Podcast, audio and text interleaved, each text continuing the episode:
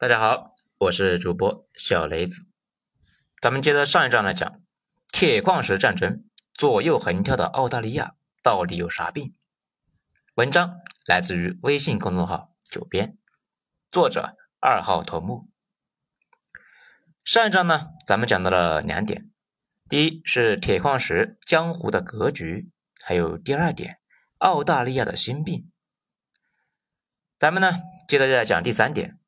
中方的对策，因为中国的需求太大，世界上矿产资源基本都是固定的，对于澳大利亚的矿石的依赖，中国那不可避免的。面对做独家买卖，这个谈的空间都小。最近呢，总是刷到啊几内亚西芒杜这个铁矿的事情，各种中最银这个言论啊，刷的爆。在这里呢，咱们简单说两句，实事求是啊，该怎样那就是怎样。西芒杜铁矿本身是没啥问题，质量好，易开采，但是当地政府一言难尽。这是非洲传统异能，当地的民情特别复杂，而且开采铁矿，但不是开个车去把这个矿炸开，然后拿到港口那就行了，那是一个非常大的一个系统工程。这个呢，且不说了，铁矿石开采那要运输。西芒路要运到六百五十公里才能够到海边，那里啊连土路都没有。到那里开矿呢，那需要先修载重铁路，还要呢修一个深水港。一年呢，它的运输量是要达到过亿的那种。就算是搞定了，按照计划一切顺利，也到二零二五年。也就是说呢，这个矿确实是潜力无限，但是现在啊远水解不了近渴呀。早在去年二零二零年，新冠疫情的影响，再加上呢洪水，巴西是被迫一度关停了部分的矿山，导致啊铁矿石出口下降，铁矿价格开始疯狂上涨之路。中国就率先摆脱疫情的影响，经济迅速的恢复，铁矿石需求旺盛。这种情况之下，基本上那就是伸了头给人宰了呀。再加上美国的大放水，铁矿石价格那是一路飙升。直接那就翻了倍，连创历史新高。就这样，澳大利亚的经济形势并不乐观，但是澳元照样是大涨了一轮，而且整个市场啊都在看涨。澳大利亚就算是中国的坚定盟友，中国呢需求是如此的巨大，它不涨价多赚钱，那都说不过去啊。钱这谁不想要呢？他又不是真的傻呀。不过看起来是垄断市场，中国可以做的事情还是很多的。最关键的一点，中国每年钢铁的产量其实是可控的，特别是现在铁矿石的价格涨到这个地步，很多钢铁呢是属于低端高能耗的一个产能，污染严重，而且出钢率很低。同样一块矿扔到炉子里面，产出的钢可能呢只是别的炉子的一半，这种炉子啊太多。既浪费又加大了对进口矿石的依赖。现在国家开始严控粗钢产能过剩的一个问题。如果将产能压下来一些，这个呢，对于遏制铁矿石价格上涨会非常有效。如果中国真的是新一轮的压缩钢铁产能，据估算呢，如果全部减少澳大利亚的进口，按照澳大利亚去年出口中国八亿吨的这个铁矿石的计算，这一下呢就会少百分之三十。这二点五亿吨的矿石压在市场上，铁矿石的价格会有怎样的波动？这谁都说不准呢。在二零一一年到二零一六年，中国经济结构调整，房地产交易开始萎缩，钢铁去产能这个政策呢持续的推进。那几年啊，全球钢铁产量略微下降，就造成了铁矿石需求持续下滑，铁矿石开始了持续四年的下跌。同时呢，全球铁矿商大幅提高了供给量，价格足足跌了百分之七十五。现在中国呢也开始控制房地产，新一轮的调控在路上。因为新冠疫情，全球经济预期都不乐观。只要中国真的能够控制产能，改变铁矿石的涨价的预期，不涨就要跌。一旦价格下跌，巴西的采矿成本那是最低的，比起澳大利亚。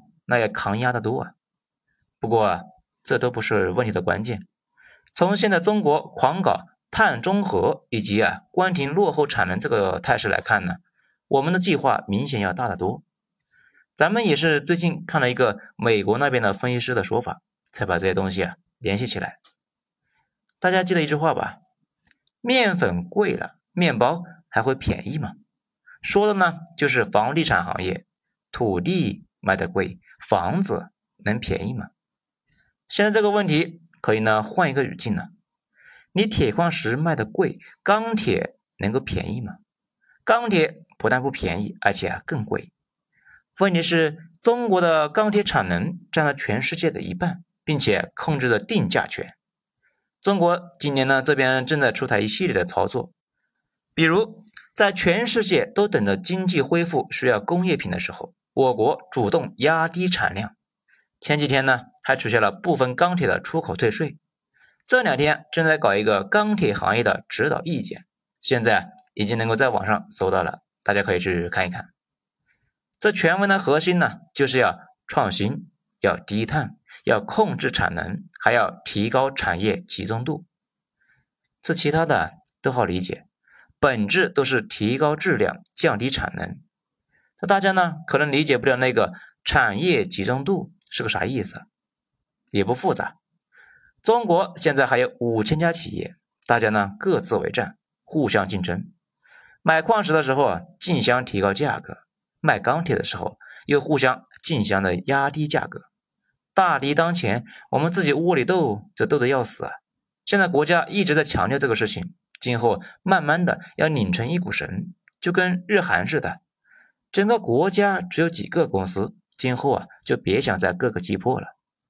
意思很清楚了，你矿石涨百分之十，我钢铁就涨百分之二十，钢铁是属于上游原料。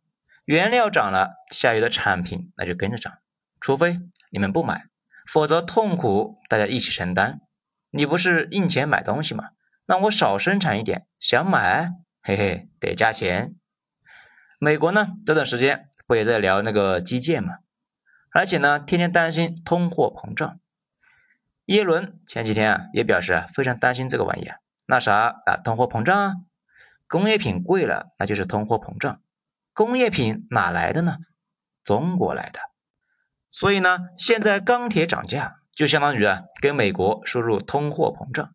美国那边这段时间啊，天天就聊通胀，就这样通胀下去就得加息呀，加息会影响股市，进一步的影响他们的搞基建。所以现在呢，我们的逻辑就是通过冠冕堂皇的手段，高举环保保护这个西方提出来的一个大旗。主动去产能，优化自己的产业结构，把成本重新甩给欧美自己。下面咱们再说第四点，依赖澳大利亚的铁矿到啥时候呢？那讲了这么多呢，想必大家那也都看明白了。中国在最近五年之内依然是非常依赖铁矿石，所以呢，也就只能够是忍着澳大利亚在那里反复横跳了。不过作为工业国，这个时候优点也很明显。我们输入原料，加工成产品再卖出去。你原料涨价，我的产品就可以跟着涨。不但涨，我还主动去产能，去掉低端产业，降低供应量。反正呢，现在全世界大部分的国家都没法正常开工，去产能让工业品上涨的趋势更猛烈一些。你们给我输入通货膨胀，我给你们输出去。而且呢，澳大利亚的好日子呢，估计也就那么几年了。一般国家对钢铁的需求那并不是无限的，哪怕是中国这样的工业国，也不可能一直这个维持这么高的一个铁矿需求。那中国到底需要多少铁矿呢？虽然说啊，我们的目标是星辰大海，但是关于这个问题呢，其实在国际上真的是有数据参考的。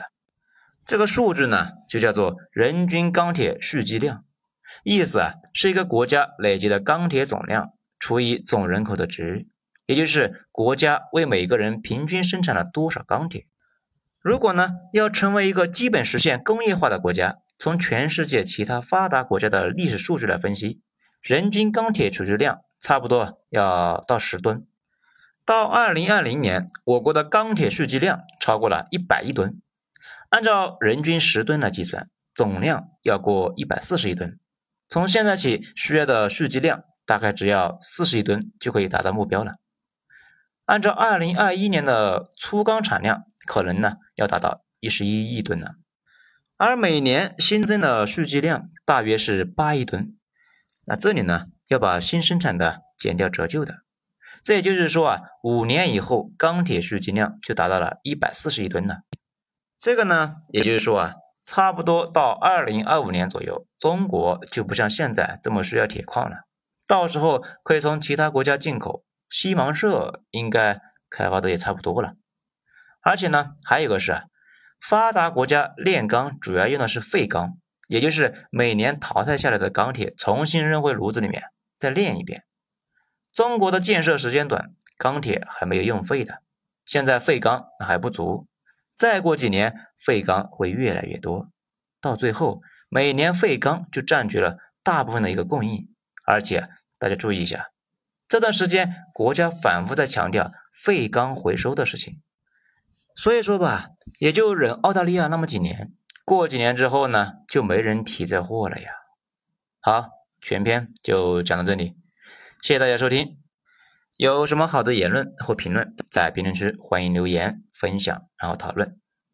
精彩，咱们下章接着继续。我是主播小雷子，谢谢大家收听。